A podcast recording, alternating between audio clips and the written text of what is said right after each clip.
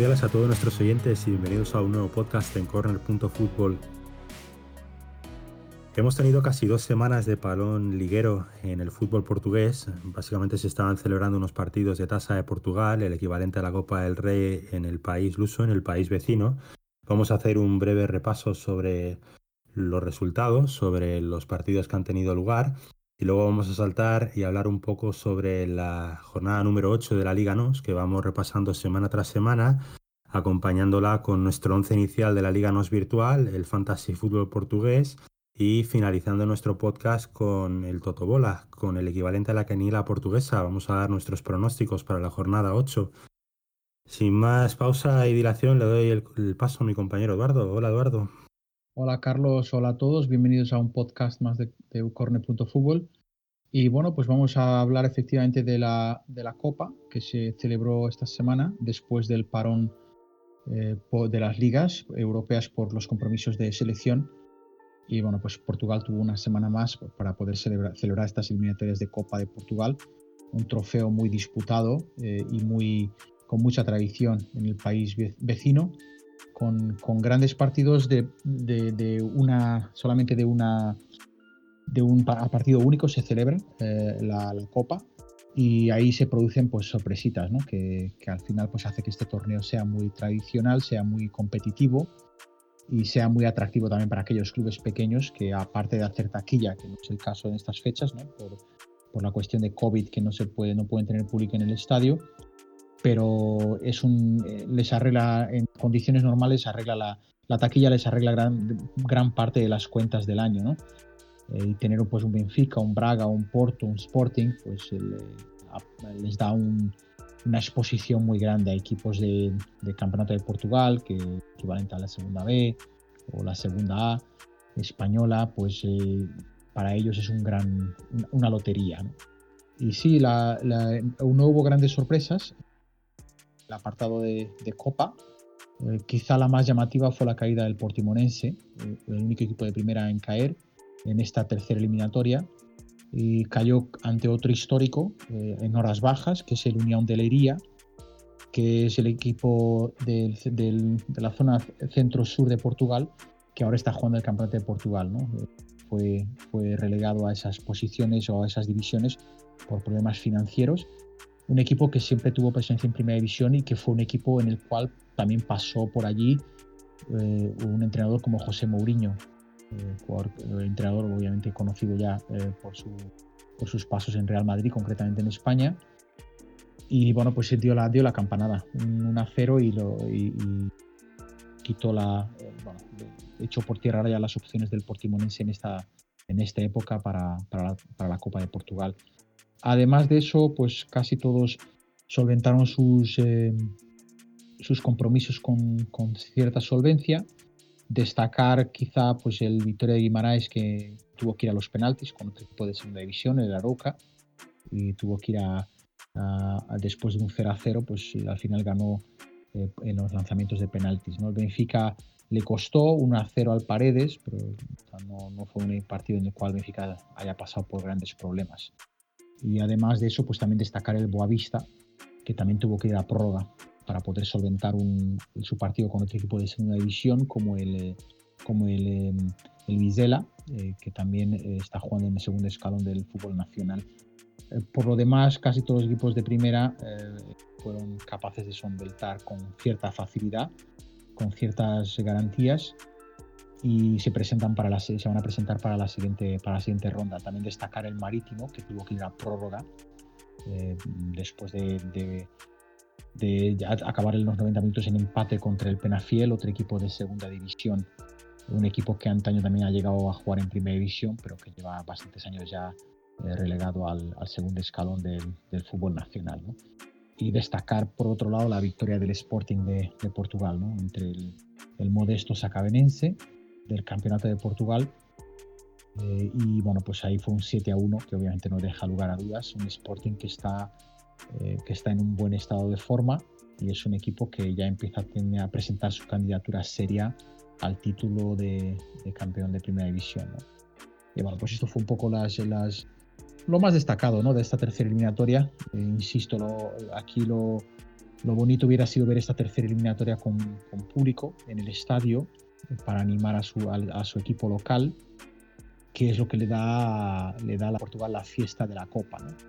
le da ese, ese plus, le da ese, ese ambiente, esa atmósfera muy bonita que es la Copa, que en, España pues yo creo que eh, en algún en, en, principio deberían sé que en principio en primeras eliminatorias se hace partido único pero yo creo que debería ser así hasta el final, para que tuvieran oportunidades todos los equipos en cuestión. E-, es a partido único hasta semifinales y luego en semifinales no entiendo muy bien el motivo porque debería de ser hasta el final, como tú, como tú bien dices, eh, se juega a doble partido y luego la final, pues eh, en este caso tenemos el, eh, la final del año pasado que todavía se tiene que disputar y que se estipula que se celebre alrededor de abril del año que viene, o sea, una, una cuestión rarísima. Pero bueno, se, acordó así porque ambos equipos preferían celebrarla con público antes de, separar, de, prepararla o de jugarla a campo cerrado. Lo que me llama la atención del campeonato portugués es que no sé exactamente en qué estamos en tercera ronda, ¿no?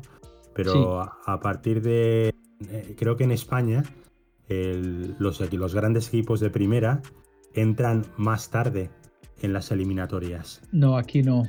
Aquí van desde el principio eh, en Portugal. En Portugal eh, son todos igual por igual. Es, un es, una, es, una, es una copa en Portugal, la copa de la tasa de Portugal. En mi opinión es bastante democrática. es decir, le da la misma oportunidad a todos de, la forma que tienen que jugar. Y bueno, por ahí también que se hayan visto campeones más eh, diferentes, ¿no? De alguna forma. Y eso yo creo que, yo creo que es, es un, es una oportunidad para los equipos pequeños, creo que les da, les da una oportunidad, ¿no? una oportunidad tangible de poder batirse con los grandes y, bueno, pues, y usar su estadio como, como factor, como factor extra para poder, digamos, poner la balanza un poquito más a su favor o equilibrarla en este caso. Porque si fuera partido doble, pues estamos en la situación de que al final acaban ganando siempre los mismos, ¿no? que es lo que en mi opinión que ha estado pasando en España muchos años. Partido doble, pues eh, los equipos de segunda B, de segunda A, incluso de segunda A, no tienen la más mínima opción de llegar a, una final. Y el, incluso los de primera de más abajo, pues tampoco, no, llegan, a, no llegan a tener esa, esa oportunidad real. Entonces yo creo que que la veo, veo una competición muy bonita por eso, porque creo que es, da igualdad de oportunidades a todos. Y creo que gracias al, nuevo formato, bueno, nuevo no, creo que se, ya, se había establecido previamente en España algo similar, pero acababan cayendo el Barça y el Real Madrid en primeras rondas. Recuerdo un Barça, un Barça que hincó la rodilla contra el Novelda en una de las ocasiones en las que era partido único y eso, pues claro, luego ayudaba a tener pues, finales con el Recreativo de Huelva, con el Mallorca, con el Betis, que se saltaban con el trofeo. Y luego lo cambiaron a partido doble, lo cual pues ha ido sucediendo hasta creo que el año pasado. Y el año pasado, si mal no estoy equivocado, tuvimos ahí el sorpresón del Mirandés que se plantó en cuartos de final o en semifinales, que estuvo a punto de llegar a la final. Exactamente bueno, esto pues en Portugal demuestra que incluso han habido campeones de, en ligas inferiores, como si no estoy equivocado, el Desportivo Las Aves, que la llegó a ganar. Y bueno, pues luego ya, ya, hemos hablado de eso en otro podcast, que no, llega, que no pudieron celebrar competición europea a la cual tenían derecho por cuestiones económicas. Y para nuestros oyentes también como reseña cultural, porque esto yo creo que es más cultural que otra cosa, si tenéis acceso a los archivos digitales de RTP, que es el equivalente a televisión española en Portugal, hay un documental muy bonito sobre esa final y está disponible a través de la página web. Pero creo que solo aceptan conexiones desde Portugal. Simplemente para nuestros clientes que lo quieran ver, ahí hay un documental bastante bonito sobre esa final del Deportivo Las Aves. Sí, la final contra el Sporting, que le ganó el Sporting de Portugal. Fue una final bonita, una final bonita en la cual pues nadie daba mucho por el equipo de, de Vila das Aves, pero bueno, el Sporting también venía de una situación complicada, que tuvieron una agresión en, el campus de entrenamiento por parte de los aficionados y fue un, tiempo, fue un año muy tumultuoso para, para el club de, Lisboa también. Pues sí, entonces, eh, si te parece, pues pasamos a la liga, a la, a la jornada que viene eh, y que arranca el viernes, ¿verdad? Sí, volvemos a tener fútbol los viernes y el, lunes, si no estoy equivocado, porque hay un partido de Benfica Marítimo que ya hablaremos sobre él. Pero comenzamos la jornada con un Pasos de Ferreira Famalicao, que este es uno de esos partidos de los que ya venimos hablando, donde los equipos van a estar deseosos de llevarse los tres puntos para afianzarse en la primera división, vaya, o sea, para no perder la categoría. Sí, están igualaditos, están ahí igualaditos en, a puntos en la clasificación. Si bien yo creo que el Famalicao, digo, el paso de Ferreira, eh, llevo ya diciéndolo, está yendo de menos a más, está subiendo, usando un poco el largo ciclista, está subiendo en el pelotón, ¿no? llegando a cabeza, subiendo en números del, a la parte delantera del pelotón.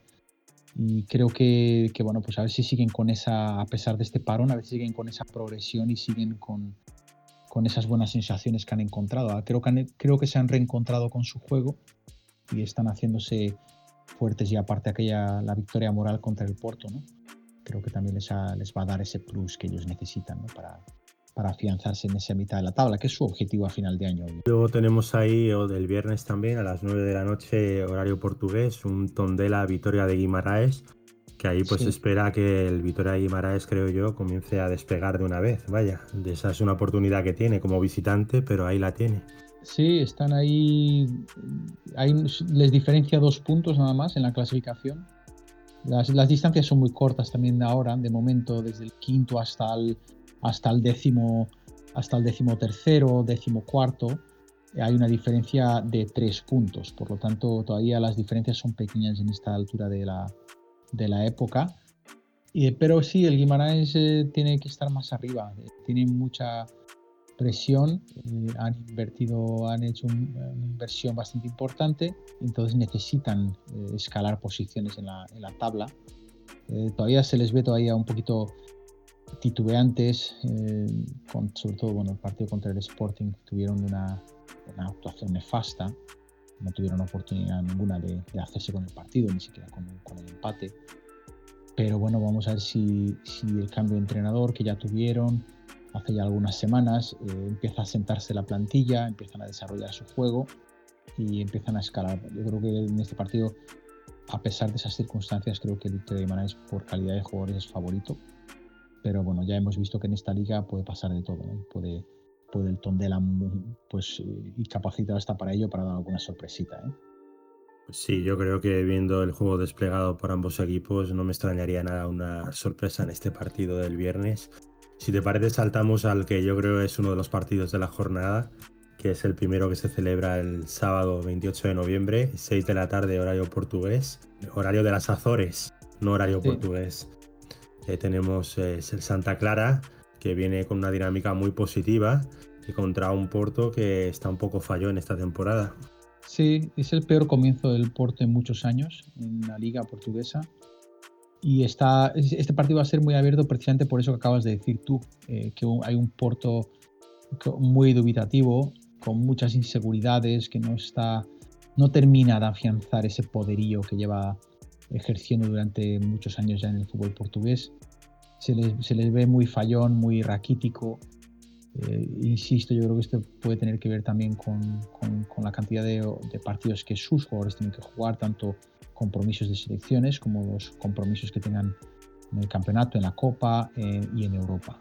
Y eso creo que les eh, genera un cansancio, una, una fatiga importante en, en los jugadores y va a ser abierto porque el Santa Clara, como ya llevamos diciendo desde el principio de la liga, es un equipo que vende muy, cara vende muy caro sus partidos.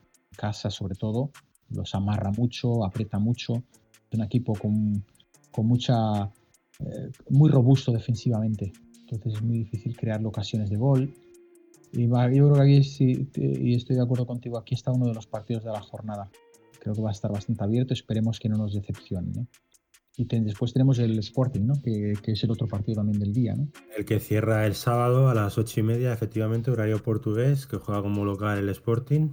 Y ahí, pues, eh, yo creo que este es uno de esos partidos donde o se da una sorpresa o se afianza definitivamente el equipo lisboeta en el liderato del campeonato, que lleva una dinámica muy positiva. Todavía no conoce la derrota. Sí, está imbatido todavía, está destacado, ya son cuatro puntos de ventaja con el segundo Eso es una ventaja ya importante con siete partidos jugados. Eh, eh, y bueno, pues, perdón, son cuatro puntos, mejor dicho.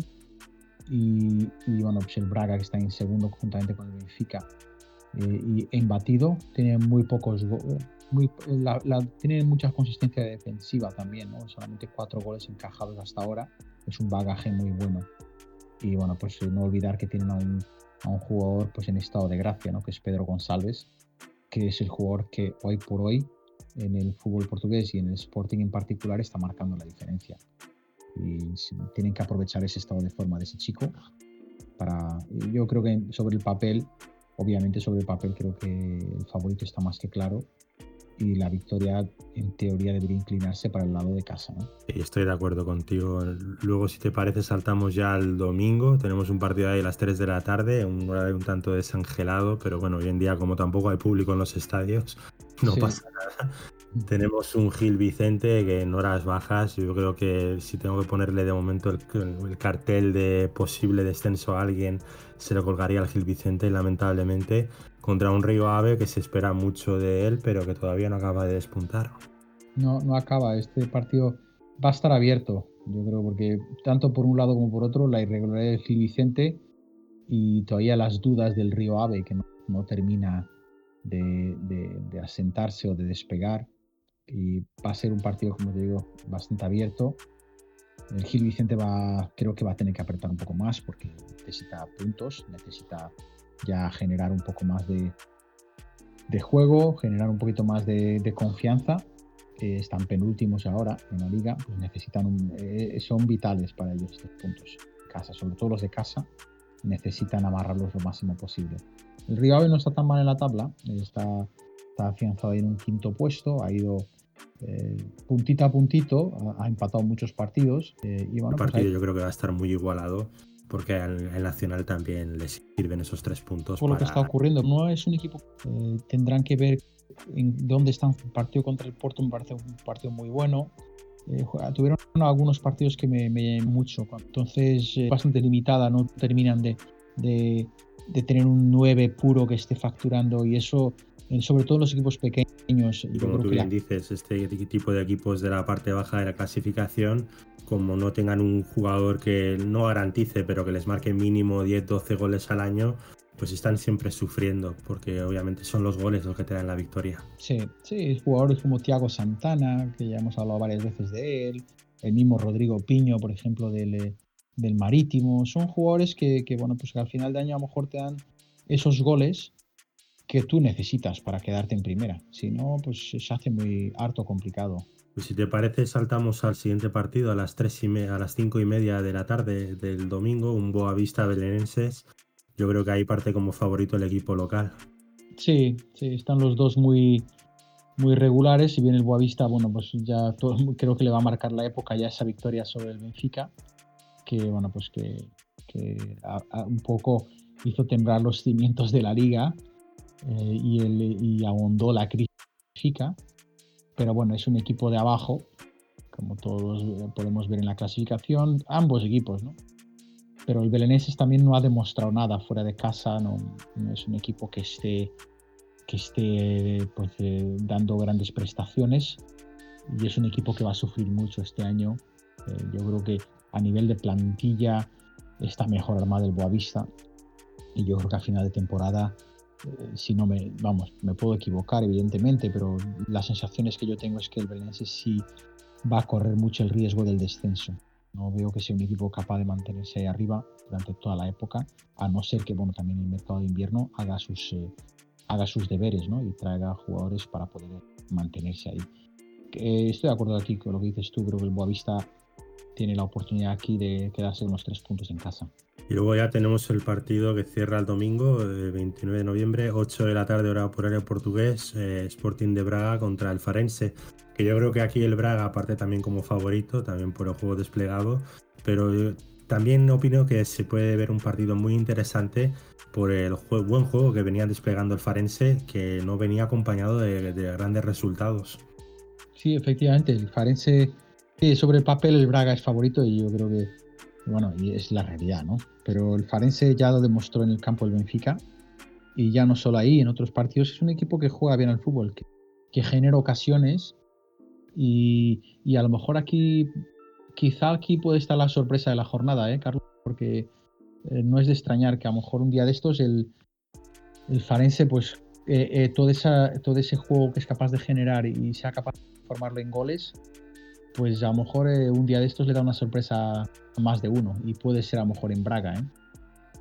Eso no me extrañaría, ya lo he dicho, que viene desplegando muy bien juego estas últimas jornadas. No venía acompañado de resultados porque no, había, no conocía la victoria hasta la jornada número 7, pero es un equipo que juega bien y es incomprensible que esté ahí en la parte baja de la tabla.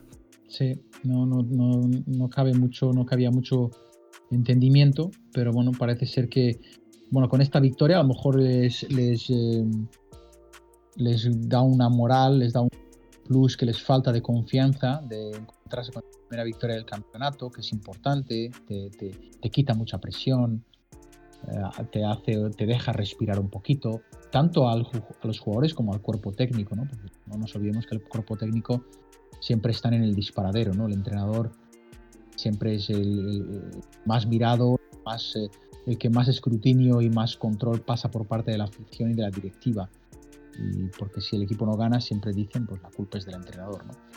Y aquí creo que ha sido un alivio, en cierta manera, esa victoria para, para ellos dentro de sí mismos eh, sentarse y plantear los partidos de otra forma, ¿no? No, no a nivel de, de, emergencia absoluta. Por lo menos, sobre todo, creo que esta victoria fue importante para ellos para no quedarse descolgados, porque eh, aunque estés ahí abajo, pero estés a una diferencia de uno, dos, tres puntos, está bien, ¿sabes? Porque eh, saben que ese va a ser su día a día. Y mientras estén ahí, como se dice en el algo en la pomada, pues eh, siempre, siempre tienen posibilidades, dependen de sí mismos. Y yo creo que la urgencia era esa, no quedarse con cero victorias todavía y con dos puntos, y, eso les iba a hacer cada vez más cuesta arriba la posibilidad de salvarse. Sí, yo estoy de acuerdo contigo de que si te descuelgas un poco cuando estás en las posiciones de abajo, luego el pozo se va haciendo más hondo y más hondo y cuesta mm, reincorporarse a, la salvación, por así decirlo. Por eso espero que al menos, eh, si no hay una victoria del Farense, pues que nos den un buen partido. Sigo, siendo de la opinión de que para mí el partido de la jornada, viéndolos todos, es esa de Santa Clara Porto, pero ese también puede dar buen espectáculo. Sí, sí, creo que sí. Lo va a dar, desde luego. Yo creo que es un Y sobre todo lo que has dicho tú, el quedarte descolgado al final te acaba, acaba, digamos, generando más ansiedad y cuanto más ansiedad genera, más nerviosismo y cuanto más nerviosismo, más errores. Jugador entras en una espiral de negatividad que, puede ser peligrosa y eso puede ser lo que te empuja al final hacia abajo, ¿no? que ya no te deja, no te deja mirar hacia arriba con, con claridad. Y otro partido de la jornada que también yo creo que se puede dar es el Marítimo Benfica. Un partido a las 7 de la tarde, vuelve a haber fútbol los lunes. Yo creo que esto está motivado por el, por el por tema de competiciones europeas para darle descanso al Benfica. Juega en Europa League. Y bueno, yo ahí creo que vamos a tener un duelo en el cual o los dos se van a anular o va a haber una goleada por parte del Benfica. Sí, el Benfica necesita ya, necesita mejorar eh, ese salir de ese bache que afortunadamente no les ha llevado a no les ha llevado a, perder muchos puestos, están en ese tercer lugar o segundo lugar compartido con el Braga. Y bueno, pues eh, tienen, tienen ya que hacer algo porque no, no se pueden permitir otra derrota a esta altura del campeonato, sobre todo si el Sporting gana otra vez. Ya serían más de. ahora ya son cuatro puntos, que ya son muchos, y, quieras o no, pues eh, creo que ellos van a ir con una presión añadida. El Marítimo empezó, pues fue justo, eh, creo que ha sido está teniendo el proceso inverso que ha tenido el Pasos, ¿no? El Pasos de Ferreira. Empezó bien, empezó muy bien la liga, pero ha ido cayendo. Y ha ido cayendo hasta el décimo cuarto puesto, que ya está ahí, eh, pues bueno, con a dos puntos arriba del descenso. Y una pena, porque creo que es un equipo que está jugando buen fútbol, pero bueno, han tenido, han entrado en ese pequeño bacho. Solo de equipo en un pequeño un pequeño bache de forma, una, una crisis de resultados y tanto uno como otro obviamente están necesitando ganar. Entonces a lo mejor eh, vamos a ver un partido abierto por esa misma razón pero bueno, en un partido abierto de tú a tú, eh, creo que aquí el Marítimo no le, va a interesar mucho, porque ya por el potencial que tiene en un partido de tú a tú abierto, les puede hacer un estrago importante. Yo creo que ahí, como te he dicho, se van a anular entre los dos y va a ser un partido bastante aburrido de lunes o vamos a tener una goleada por parte del Benfica. Mm. Tampoco estoy augurándole nada negativo al equipo de, Madeira, pero como tú bien dices, eh, viene con una dinámica no muy positiva y el Benfica necesita volver a reincorporarse a los puestos de arriba, sobre todo al liderato, que es lo que le interesa como equipo y como plantel. Sí, no, no pueden tener menos este año, no se espera menos del, del Benfica. El Benfica tiene una presión, ya lo he dicho anteriormente, tiene más presión que ninguno de los tres grandes de ganar la liga por la inversión que han hecho. Pues han traído el jugador más caro de Portugal de toda la historia, como Darwin, Darwin Núñez. Benfica, que el único equipo en Portugal que puede pagar 24 millones por un jugador, no hay nadie más en Portugal que pueda hacer eso. Y eso, eso genera una, una ansiedad, una presión en el club muy grande, porque el segundo puesto nos sirve con, con una inversión de ese tipo. Con, van a buscar jugadores pues, de un calibre como Everton, que es internacional con Brasil, o Tamendi, que aunque bueno, ya está en, su veteranía, pero es un jugador que viene de una Premier League. No, son jugadores y tipo de plantel que tienen que, que el segundo puesto en Portugal no es válido. Se, se invierte para ganar la liga y es una obligación prácticamente para ellos. Eh, ¿Te parece saltamos a nuestro once inicial de la Liga NOS virtual, ya que hemos ah, finiquitado el tema de la jornada número 8 del campeonato? Esperemos que nos den muchos goles y partidos interesantes. Y nada, vamos a leer nuestro once inicial. Hemos hecho unos cambios ahí, tres cambios en, nuestro equipo. tenemos ahí a Augusto Marquezín como portero, el portero argentino. No cambiamos desde la última jornada. Luego en defensa tenemos a Rubén Freitas del Nacional, eh, Yanis Amash del Boavista, Sebastián Coates del Sporting de Portugal y Rubén Esgallo del Braga. Sí, la línea de cuatro atrás que seguimos con Coates y Esgallo y hemos metido ahí a los dos chicos del, Nacional y del, Boavista, ¿no? y bueno, pues incorporamos ahí también un chico nuevo en el medio campo, Ryan Gold del del Farense, jugador del Sporting de Portugal en propiedad, que bueno, que ha estado, teniendo buenas prestaciones, ¿verdad? De, fútbol, marca, marco de penalti, es un buen tirador de faltas, creo que pues un jugador que puede dar puntos ahí. Estadísticamente eh, ha ganado el, hombre de la jornada en, la, Liga Portugal tres ocasiones, que creo que solo lo han hecho tres jugadores en esta de lo que va de temporada, que son eh, los tenemos de hecho en el 11. Eh, Rodrigo Pino, que lo tenemos en la delantera, Pedro González y Ryan Gold. Y Ryan Gold, ¿no? Como Ryan Gold iba sonando todas las semanas, pese a que no ganaba su equipo, pues eh, lo hemos metido ahí a ver qué. Pues ahí completa la línea de cuatro eh, Pedro Nuno, el moirense, y luego arriba tenemos pues los dos brasileños de, los equipos de las islas, Rodrigo Piño del Marítimo y Thiago Santana del, del Clara, y a ver si estos nos dan un, les dan unos plus de puntos aquí que necesitamos. Lo tienen un poco difícil esta jornada en particular porque ambos juegan contra Porto y, y, sí. Pero bueno, eh, es que tampoco puedes cambiar la plantilla. Sí que lo puedes hacer, pierdes puntos, pero ya te digo, tampoco lo hacemos con la ambición de ganar el campeonato. Lo repito todos los podcasts. Nosotros estamos jugando para familiarizar a los oyentes con jugadores de la Liga NOS. Creo que sirve para ese propósito y bueno, lo hacemos diversión, no por competición. Muy bien, pues eh, si te parece vamos con el Totobola y a ver si aquí acertamos. A ver si nos hacemos millonarios. Sí, sí. A ver, pues yo te voy leyendo los partidos y tú me cantas tus, pronósticos. A ver Vamos adelante con ello. A ver cuál es el dibujo de esta jornada. Pues nada, te comenzamos. Pasos de Ferreira, Famalicao. Aquí vamos con un 1. Un 1, muy bien. Tenemos un Tondela, Victoria Guimaraes. Y aquí le voy a la X. Muy bien. Eh, un Santa Clara Porto para el partido de la jornada. Sí, aquí está difícil aquí. Eh. Yo me atrevería a ir a por un pate también. Pues una X también para este partido. Eh, Sporting de Portugal Moreirense. Aquí creo que está claro un 1. Vamos con el 1 de, los verdiblancos. Aquí otro partido que tal vez tenga incertidumbres, eh, Gil Vicente Río Ave. Sí, vamos a ver aquí. Vamos a ver si el Gil Vicente nos da una sorpresilla. Vamos a dar uno. Un 1 para el Gil Vicente. Portimonense Nacional de Madeira. Portimonense Nacional, aquí vamos con la victoria del Nacional. Pues un 2 para el equipo de Madeira. Eh, Boavista, el equipo ajerezado contra Belenenses de Lisboa. Vamos con una X. Otro empate. Penúltimo partido, Sporting de Braga contra Sporting Club Farense. Vamos a darle la sorpresa aquí. Vamos a decir que es el Farense que va a ganar. 2 un, pronóstico atrevido, pero tampoco. Atrevido, sí. Vamos a ver si dan la sorpresita. Y luego para finiquitar el Toto Bola en la jornada, marítimo de Madeira, Benfica. Aquí vamos con el Benfica. A ver si el Benfica sale ya de ese bache. Dos, dos para el Benfica.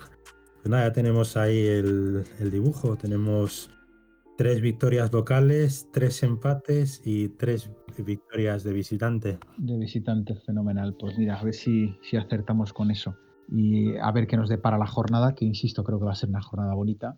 Es bueno tener de vuelta la liga, eh, la liga NOS, eh, y van a disfrutar de los partidos que se puedan dar. Yo voy a tratar de seguir los máximos posibles, a ver si voy a seguir, de certeza absoluta voy a seguir los del sábado, tanto el, el como el Sporting. Y después creo que también me va a apetecer ver ese, Sporting de Braga Farense. A ver si tienes suerte, ya que tienes esa opción de poder verlos. Recordamos a nuestros oyentes que ninguno de los dos residimos en Portugal ni en España, por ende se nos dificulta un poco.